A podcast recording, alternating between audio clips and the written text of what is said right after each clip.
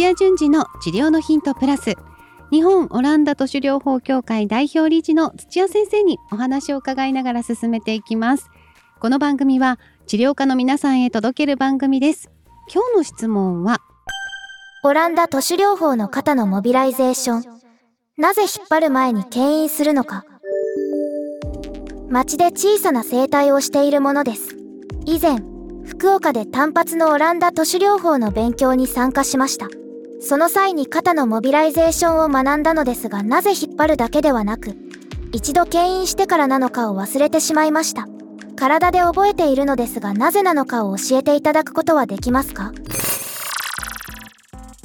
はい、えー、モビライゼーションですね。このモビライゼーション、昔は結構いろんな流派でも主流のテクニックで皆さんやってたんですけど、最近、あの、影を潜めたようなテクニックなんで、未だにこれでもすごく肩だけじゃなく、どの関節でも、えー、滑らかに動かすっていう意味では、まあ、あの、制限があるような、えー、関節には有効なテクニックとなっています。で、その時にですね、すごい体が覚えているっていうのはすごいことなんですけど、ね、引っ張りながら動かすということをなんでかっていうのを質問していただきました。まあもちろんね、滑らかに関節、骨同士が動けば、牽引する必要はないんですけれども、関節が転がりながら滑るっていうことがないと、動く運動軸っていうんですけども、そこからこうずれてね、もし滑り込むことができないと、まあ周りの人体とかに引っ張られて、えー、本来あるべきところに骨が滑り込まないっていうことが起こりますので、そういったことが結局は骨周り、関節周りの関節層人体がものすごくあるいは筋肉も含めて周りの軟部組織が癒着している。しかも、えー、水分の結合がね、どんどんどんどんなくなって締まっている、ね、短くなっているというので、えー、骨同士がすごい押し合う状態になっています。そういった意味では関節に遊びがないなんていう言葉を使うんですけども、スペースがなければ、滑り込もうとしても押し付け合いすぎちゃいまして、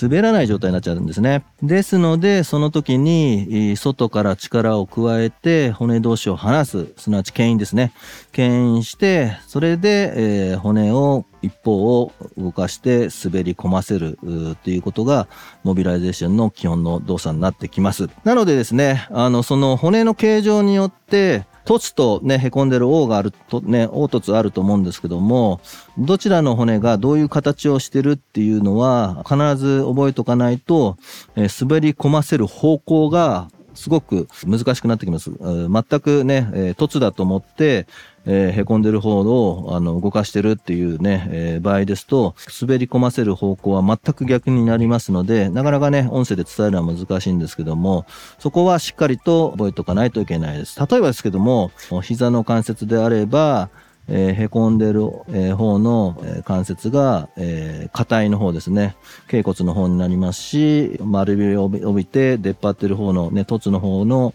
形状してるのが大腿骨になってきますので、その場合、膝を伸ばすとか曲げるっていう時に、どちらの方向に滑り込ませなくちゃいけないのかなっていうのは、おのずと決まってきますので、牽引をかけながら、その方向に向かって、しっかりと力を入れていきながらやっていくと、制限がかかった膝なんかは、ちょっとずつちょっとずつ進展、えー、プラス、動かしてますと、もう10秒もすれば、えー、滑液も出てきますので、滑らかさも変わってきます。えー、それでいながら、関節の位置情報をね、教える感覚神経の方も、外から間接的にこう動かしてる、まあ、膝の動きについて、小脳の方にね、動きの情報を逐一教えたりしながら、モビライゼーションを続けていくと、滑らかにね、こうやって動かすものだっていうのが、記憶されてきますので、よりね、自分で、自身でね、力を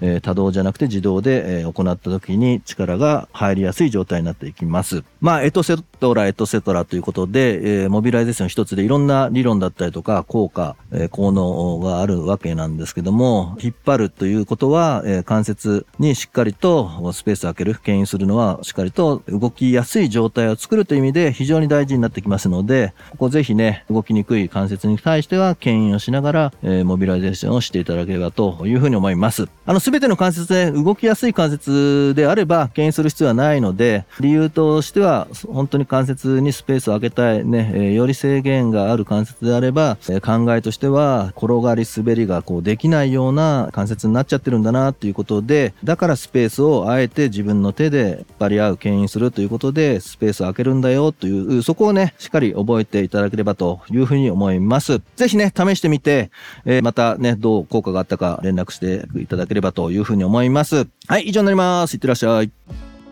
番組では皆さんからの質問をお待ちしております。理学療法士として、柔道整復師として、鍼灸師として、ご活躍の皆さん、今後オランダ都市療法を本格的に学びたいという皆さん、その後の事業展開まで考えているという皆さんもぜひ、新しいスキルを一緒に身につけませんか？公式 LINE から質問をお待ちしています。採用された方には、過去のオランダ都市ライブ動画を限定視聴することができます。チャンネル登録もよろしくお願いします。土屋淳二の治療のヒントプラス、日本オランダ都市療法協会がお届けしました。